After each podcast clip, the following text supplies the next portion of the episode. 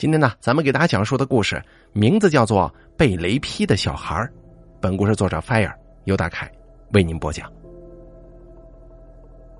这个故事是我奶奶在我很小的时候讲给我听的。故事的主人公是一个眼盲老太太跟一个疏于管教的坏小孩。上世纪六十年代正逢饥荒，各处能吃的东西都被搜罗个干净，人人都无精打采的。正常人活着已是艰难，更不要说那些老弱病残了。村东头一个六十多岁的李姓老太，可怜战乱时她失去了丈夫，唯一的孩子又在十多岁的时候溺亡在村外的河里。打那之后，她总是以泪洗面，没过多久就患了眼疾，慢慢的看不见了。村里人看她可怜，经常过去照应她，给她担水、送粮食、做做家务什么的。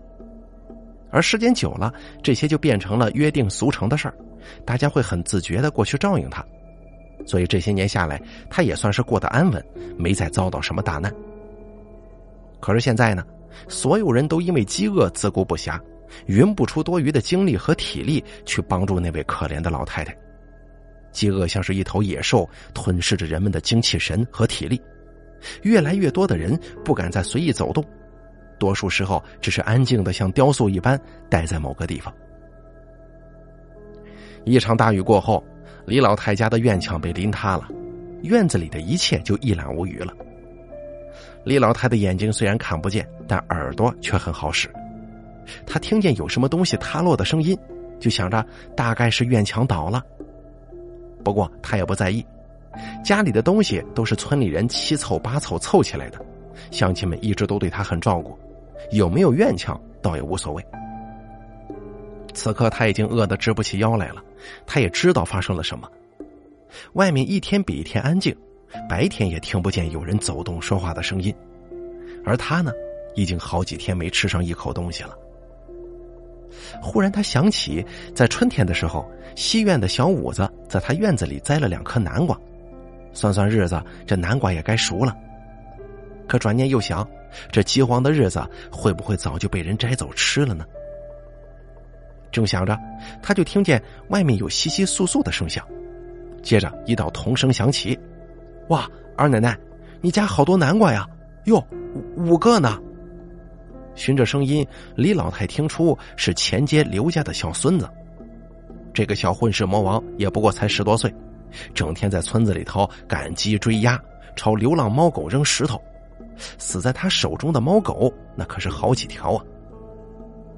李老太念着他爹妈常年对他的照顾，也不好说什么。这会儿听见小孩说他院子里有好几个南瓜，心中猛地一颤，肚中的饥饿又明显了几分。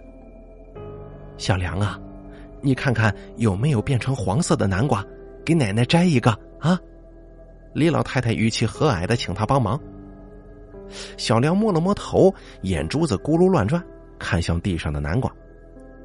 只见有两个很大的南瓜已经变成了黄色，其他的都还是青绿色的。他抹了抹口水，想着如果能拿回家一个煮一煮，一定很好吃啊。于是他说：“奶，有两个变黄的，你一个我一个，怎么样？”李老太听他这么说，只觉得这孩子脑瓜机灵啊，满口答应。行，你给我留个小的，大的你拿回家。小梁高兴的拍着手，赤脚踩进泥里，费劲的拧下两个南瓜，挑了个小的送到李老太屋门前，又回去抱起那个硕大的南瓜，头也不回的跨过垮塌的院墙，朝自个儿家跑。李老太摸索着摸到了那个南瓜，抱起来用袖子擦了擦，直接开始吃。此时此刻，这南瓜已经是异常难得的美味了。之后的很多日子，小梁每天都会跑到李老太的院子外头，蹲在残败的院墙上，盯着院子里的几个南瓜，就盼着他们快点长大，好再向李老太讨上一个。上次他浑身是泥的抱回一个大南瓜，引得他娘不分三七二十一，逮着他就是一顿乱骂。这个儿子他还是了解的。整日调皮捣蛋，小小年纪就落下一个小霸王的称呼。小梁见他娘问都不问，就对他责骂，心中很是不爽，紧闭着嘴，不管他娘怎么追问，愣是一个字都不说。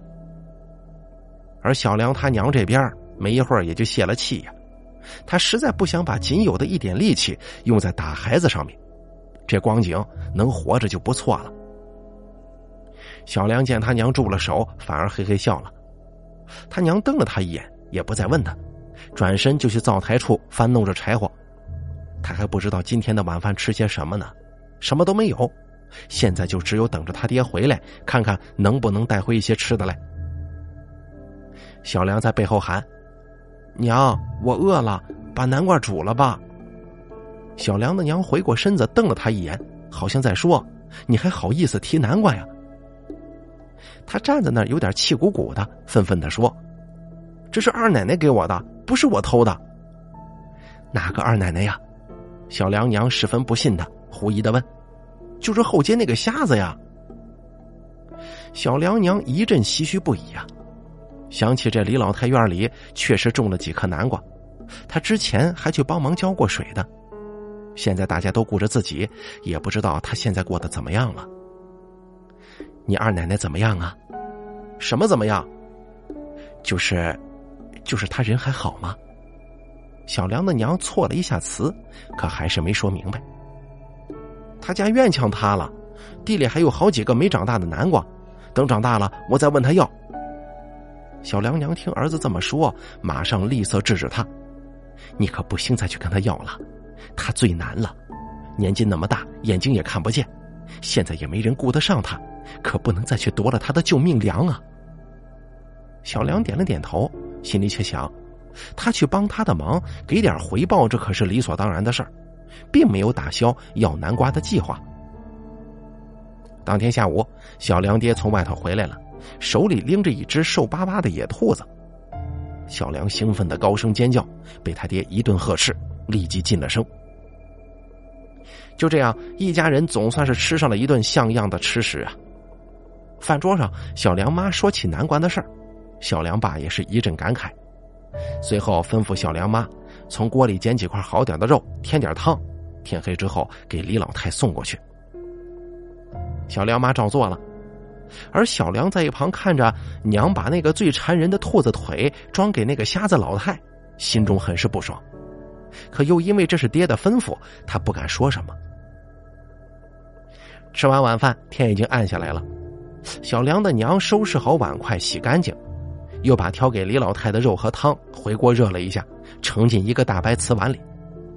热气飘进院子，正在院子里玩的小梁和妹妹闻到香味齐齐跑进屋里，站在锅灶前，眼睛直勾勾的盯着那碗诱人的肉和汤。小梁娘看着孩子眼巴巴的眼神，有点不落忍呐，挪身到窗户前，看了看院子里正在边席的小梁爹，颠颠的跑到灶台前，也来不及拿筷子了。徒手抓出两块肉，塞到两个孩子手里，一人一块，别让你爸看见啊！剩下的给你二奶奶送去。小梁跟妹妹赶忙把肉塞进嘴里，恨不得连带着骨头嚼碎了咽下去啊！实在是太美味了，可比南瓜好吃多了。他实在是不理解，瞎子老太只是给了他们家一个南瓜，他们就要用一碗珍贵的兔肉作为回报，不公平啊！天已经完全暗了下来，小梁他娘本来想亲自给李老太太把这碗肉送过去，可忽然想起一堆脏衣服还没洗呢，孩子们眼看就没有干净衣服穿了，他喊来小梁，让他给李老太送。小梁眼中闪过一抹惊喜，让他去送，那他岂不是可以在路上偷吃了吗？小梁爹看见小梁端着碗往外走。不由得哼了一声，冲小梁他娘说：“让他去送，还不如直接让他吃了算了，省得麻烦。”小梁他娘瞪了他一眼，心想：“你不提醒他，没准啊想不起这茬来。现在就不好说了。”小梁也听见他爹说的话了，心中又是一阵不爽，觉得他爹实在是太看扁他了。虽然他心中确实有这个想法，但他不会一点也不给那个瞎子老太留的。夜色中，小梁端着碗，小心翼翼的往李老太家就走去了。原本不远的一段路，不知道为什么变得漫长起来。小梁一边走一边还得注意不让汤洒出来。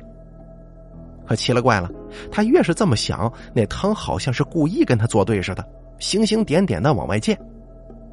小梁有些气恼的嘟囔：“哼，我娘可真大方，给盛的那么满，撒出来可惜了。”忽然他眼珠一转，想到一个好办法，这把汤喝上一点不就不往外溅了吗？有了这个想法，他当时就把嘴凑到碗沿儿，滋溜喝了一口。闭上眼睛，咂了咂嘴，哎呦，真香啊！比下午吃的时候还香。喝了第一口，就想喝第二口。等他到了李老太家门口，碗里的汤已经见底儿了，只剩下几块肉待在碗底。小梁这才觉得有些不妥呀，倒不是因为他把汤喝光了，他想起爹说的“让他送不如直接让他吃”，这不就应了他爹说的话了吗？他不甘心呢，四处看了看，想找点什么东西再把这个碗给他填满。忽然一股尿意袭来。晚上喝了太多的汤，尿意来的十分猛烈。他夹着腿想找个地方把碗放下，可是又忽然想到了什么，脸上现出了不怀好意的笑。只见他又拿起碗中最好的一块肉塞进嘴里，扯下裤子，用碗接住了他的尿。他自以为是的觉得，汤喝进肚子里，这还没多长时间呢，就出来了，也算是汤嘛。等尿完了，他还把碗送到鼻子旁闻了闻，没有太大的尿骚味小梁满意的点了点头，一只手整理了一下裤子，从垮塌下来的院墙就进了李老太家。屋里特别黑，小梁刚想怎么连灯都不点呢，忽然想起，哦，他是个瞎子呀，点不点灯没什么区别。他推了推门，门吱呀一声就开了。二奶奶，小梁喊。李老太闻声就答应了。小梁吓得一哆嗦，也许是心虚的缘故吧，他说话有点结巴。我娘，我娘让我给你送点兔肉。李老太一听，心下感动的不行，连声说道：“哎呦，这怎么好啊？都这个时候了，还想着我呢。”李老太说着说着，声音已经开始哽咽了。就这月光，小梁看见李老太坐在靠北墙的椅子上。手里握着拐棍旁边就是一张歪歪斜斜的木桌子。小梁完全不想听他说的那些感动之词，只想赶紧把东西放下走人。他端着碗放到他旁边的桌子上，桌子霎时间发出吱呀吱呀的声音，在安静的夜晚听起来有些诡异呀。等桌子稳住，小梁赶忙跳回刚才站着的位置，就说：“我给你放旁边的桌上了，你赶紧吃吧。”我走了。说完，也不等李老太说什么，一溜烟窜出了屋子。可是等到了胡同路上，小梁就有点后悔了。他怎么能给李老太喝尿呢？他忽然想起以前听过的一个故事：一个小孩在一个瞎老太的南瓜里头拉屎，这老太吃了带屎的南瓜，结果那个小孩被晴天霹雳给劈死了。想到这儿，小梁不由得一阵战栗。完了，这吃屎喝尿都是差不多的事儿啊，他会不会也要被雷给劈死呢？小梁害怕极了，赶忙跑回李老太家，冲进屋里。李老太当时吓了一跳，拿着碗的手抖了抖：“谁呀？”小梁这个时候低头一看，那碗里的汤已经见底了，心中的恐惧又加深了一些，责怪这老太太为什么喝的那么快。哦，是是我小梁，那个我我想起来忘了拿碗了。小梁随便找了个借口，他现在满头冒汗，心跳加速，甚至听见外面响起了雷声。马上要下雨了，你帮我把肉倒到我碗里，拿着碗快回家吧。小梁摸索着找到他的碗，也不管干净不干净，直接把碗里的肉倒进碗中，拿着碗逃也似的跑了。其实啊，他并没有把碗带回去，走到一半的时候，直接摔到墙上，摔碎了。家里的碗都一样，说不准哪天呢，就轮到他用这个碗，他可不想再用接过尿的碗装吃的呀。雷声轰鸣，大雨倾盆而下，闪电像是一条光亮的鞭子，抽打着远处的天空。小梁有些害怕，往常他是不怕这些的呀，可是今天也不知怎么回事，就是害怕。想着加快脚下的步子，往家里飞奔而去。小梁的娘看见小梁空着手回来的，浑身淋得湿湿漉漉，也没有去追问碗的去向，只是说：“哎呀，怎么弄成这副样子？快去换身干衣服。”小梁一头扎进屋里，再也没出来。他换好衣服，把湿衣服随意的扔在地上，躺在床上，用床单捂着头。听着外面轰隆隆的雷声，心里惶恐至极。一整晚他都没睡好，总是想起那个被雷劈死的小孩。他不确定那是个真事儿还是个故事，总之结结实实的吓到他了。等天亮了，雨也停了，小梁像是重获新生一般雀跃。他没有被雷劈，他没事儿啊。可就在这个时候，他忽然听见自己的娘在院子里大声喊。这是哪个缺德干的呀？恶不恶心呐？小梁刚刚放下的心忽然又悬了起来，总觉得院子里发生的事情跟自己有关。他腾的一声起身，推门出屋，只见院门口正中间有一大滩粪，因着雨水已经变成稀松的一滩了，确实有够恶心的。这一幕让小梁瞬间又想起了那个故事，心突突的跳个不停。小梁爹已经提起屋檐下溅满雨水的水桶走了过来，猛地泼向地上那滩污秽。几桶水泼过去，门口已经冲洗干净了，只有粪便的臭味还在空气中飘荡。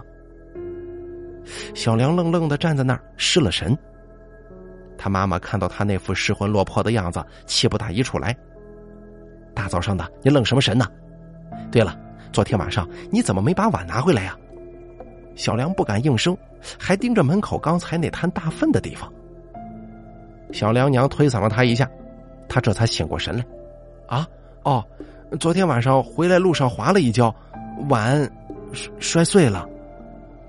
小梁娘一听更是气急呀，咱家的碗是有数的，一人一个。行了，你以后就用手捧着吃吧。说完，气哄哄的去厨房熬稀粥了。小梁心惊肉跳的站在那儿，没挪步子。他不知道为什么家门口会忽然出现那么一大滩大粪，难不成是那瞎子老太知道那碗汤有猫腻，指使人来报复他家吗？还是老天爷看不下去，天降大粪予以警示呢？小梁是百思不得其解呀。他想去找李老太跟他道歉，可是又不敢。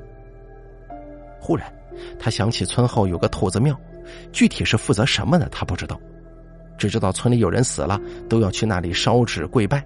想来也应该是哪路神仙吧。如果自己去忏悔的话，老天说不定就原谅自己了。小梁如此想着，跑到灶台处拿了盒火柴，又回自己屋里拿了几张草纸，就直奔村后了。他学着老人的样子，在兔子庙前又是磕头又是烧纸的。一顿操作下来，小梁只觉得浑身冒汗，通体酣畅。虽然没有得到神明的明确答复，但是他单方面觉得老天爷已经原谅他了。又在庙前跪了一会儿，只觉得腿麻了，这才起身，一瘸一拐的往家走。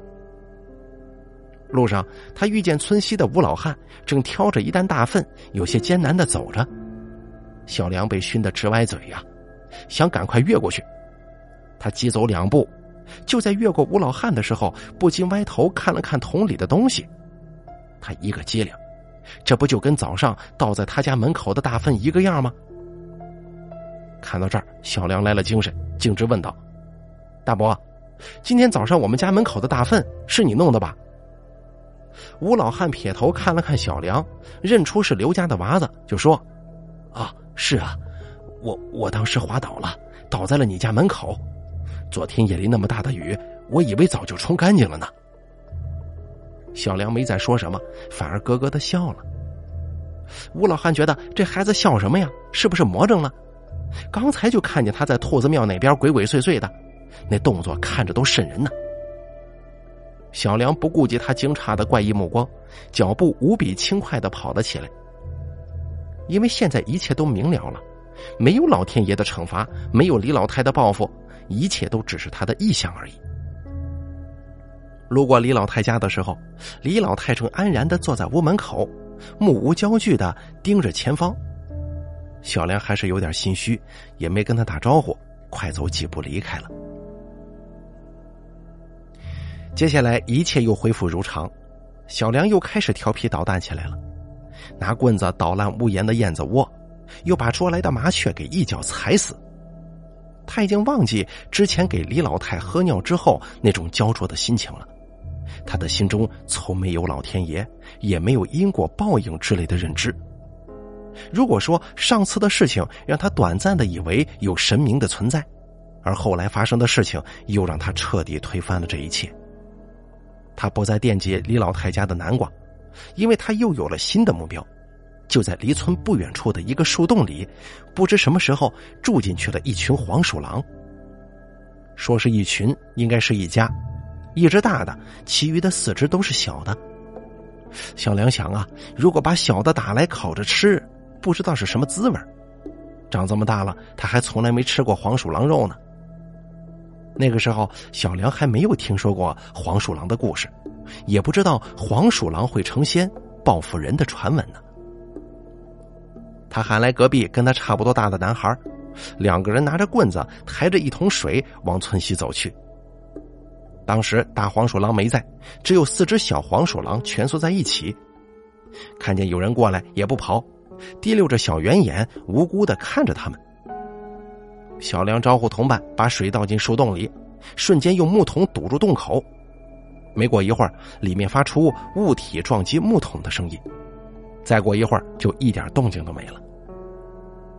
小梁给同伴使了个眼色，同伴站在洞口一侧，举起手中的棍子，只等木桶移开，出来什么就打什么。小梁小心的移开木桶，里面一点动静都没有，水面上飘着那几只小黄鼠狼。他兴奋的招呼同伴：“快往桶里捡呢！”两个人一个往外捡，一个扶着桶，你看看我，我看看你，都露出欣喜的面容。在回去的路上，两个人约定一人两只，拿回家让大人收拾一下再吃。可是当小梁的娘看见桶里的黄鼠狼的时候，差点没吓晕过去！小梁不懂事可是他知道啊，他们管黄鼠狼叫黄大仙儿。报复性极强，一旦招惹上，家里就会生出祸端。你，你这是……小梁娘气的都说不出话来了。小梁一头雾水啊！就在这个时候，他听见隔壁传来小伙伴震耳欲聋的哭声，又听见小伙伴的娘大声责骂他：“我让你作孽，我让你作孽！”小梁疑惑的看着娘，娘气的嘴唇发白，大口喘着粗气。面上如临大敌的神色，让小梁意识到，完了，他又闯祸了。死掉的小黄鼠狼自然没有被吃掉啊！小梁他爹回来之后，揪着小梁的耳朵，让他带路，把黄鼠狼放回到了原来的地方，又在那个地儿烧了一些纸钱，说了一些道歉的话，才回到家里。可是那天晚上，一家人睡得正沉。外面忽然传来窸窸窣窣的声音。小梁爹爬起来，从窗户望出去，就看见一只成年的黄鼠狼立在院中央，不停的作揖。小梁爹吓得背后一紧，赶忙收回视线，瑟缩的回到床上，摇醒小梁他娘，低声说：“估计啊，是小黄鼠狼的妈找上门来了。”小梁妈也是害怕的不行啊，两个人都做了噤声的动作。好在天快亮了，不一会儿外面就安静了下来，两个人都是睁眼到天亮的。这之后的几天，怪事不断发生。先是隔壁家唯一抱蛋的老母鸡无端端的被咬死了，却没有被偷走，也没有被吃掉，只是眼睛被抠了去。再就是小梁家东墙根的几洼青菜，一夜之间全部被从根部咬断。虽然没发生什么大事但是这些足以搞得人心惶惶啊。小梁不觉得有什么，经历了上次给李老太喝尿，什么事都没发生，他胆子是越来越大呀，觉得不就是杀死几只小畜生吗？没什么。他爹之前不是还逮了几只野兔子给他们吃吗？都是畜生，能有啥分别？这一天，小梁在河边捉青蛙，准备拿回家打打牙祭。来之前，他已经跟娘请示过了，娘说青蛙可以吃，他这才放心的过来捉。后来天渐渐阴了下来，风吹着河水泛起一层层涟漪。小梁打了个冷战，抬头看了看远处灰蒙蒙的天，又掀开盖子看了看桶里的青蛙，觉得差不多了，就要起身回家。忽然，他觉得眼前一黑，一下栽倒在河边，手里的木桶滚落到河里，顺水往河中央飘。等他睁开眼的时候，看见自家的木桶正立在河中央，雨已经开始落下，远处传来娘跟他妹妹呼唤他的声音。他起身跳进河里，想把桶拿回来，可是刚一进水，就觉得好像有什么东西在拖着他的腿，把他往下拽。他不是没在这个河里游过呀，往常这个河也就一米多深的样子，可今天小梁却觉得这河就像是个无底洞，拉扯着他不停的下沉，再下沉。他开始惶恐的扑腾着，想喊救命，可一张嘴，河水就不停的往嘴里灌。正当他绝望之际，又听见娘喊他的声音了，他一个机灵，浑身又充满了力气。挣扎着去摸那个近在咫尺的木桶，手指刚刚触到桶身，忽然空中一道闪电划过，小梁猛地抬头，就看见那道闪电从天而降，直奔他过来了。他当然做不了任何反应啊，紧接着就什么都不知道了。小梁被雷劈的消息不胫而走，十里八乡很快就传开了。大家之前只在故事里听过被雷劈的。现实中还是头一回见呢，尤其是临近几个村里，知道这事儿之后啊，有事儿没事儿就跑到村里头打听这些消息，于是很多版本的故事就此传开。有人说，小梁杀死了黄鼠狼的孩子，黄大仙震怒，上奏老天爷主持公道，这才有了被雷劈的怪事儿。也有一说，小梁平常作恶太多，杀了太多生，虽然他只是个孩子，可心肠坏的很呢。连老天爷都看不下去了，这才降雷惩罚他的。总之啊，众说纷纭。小梁被雷击中之后，倒没丧命，就是脑子不太好使了，还经常说胡话，家里人一筹莫展呢。一晃几年过去了，各家的日子渐渐好了起来。李老太太家里又经常有人过去照应帮忙。有一天，小梁的娘领着痴傻的小梁去给李老太送吃的。李老太正坐在院子里晒太阳呢，小梁他娘把小梁放在院子里，就进屋拿碗把饭倒出来。等他端着那碗饭出来，眼前的一幕让他惊得瞪大了眼睛。只见小梁正规规矩矩的跪在李老太面前，嘴里喃喃的说着对不起。李老太正摸着小梁的头，脸上泛着神秘的微笑。小梁娘这才知道啊。如果不是李老太跟上面求情，小梁当年就被劈死了。小梁的娘跪在李老太跟前，拉着她的手，泪流不止。李老太说：“你不用担心的，小梁的病会好的，再过几年就好了。”小梁他娘大吃一惊，但是也深信不疑。伺候李老太吃完，就牵着小梁走了。后来又是几年过去，有一日，村子里忽然都在传李老太去世了。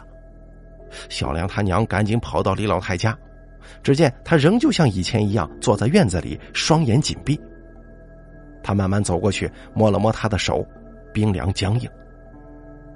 他有些无措的跑回家里，对正在院子里刨地的小梁爹说：“李老太死了。”小梁爹放下锄头，擦了擦额头的汗，说道。我去找村里人商量一下，看看怎么给他料理后事啊。小梁娘点了点头，抬头就看见小梁不知什么时候站在屋门口，看着院子里的他们。小梁他娘走到他跟前，语气有些伤感的说：“小梁啊，你二奶奶走了。”只见小梁的眼睛亮了一下，半晌之后才喃喃的开口说：“娘，我回来了。”好了，咱们今天这个故事呢，就给大家说到这儿了。非常简单的一个乡村类型的故事啊，希望大家能够喜欢。咱们下期节目不见不散。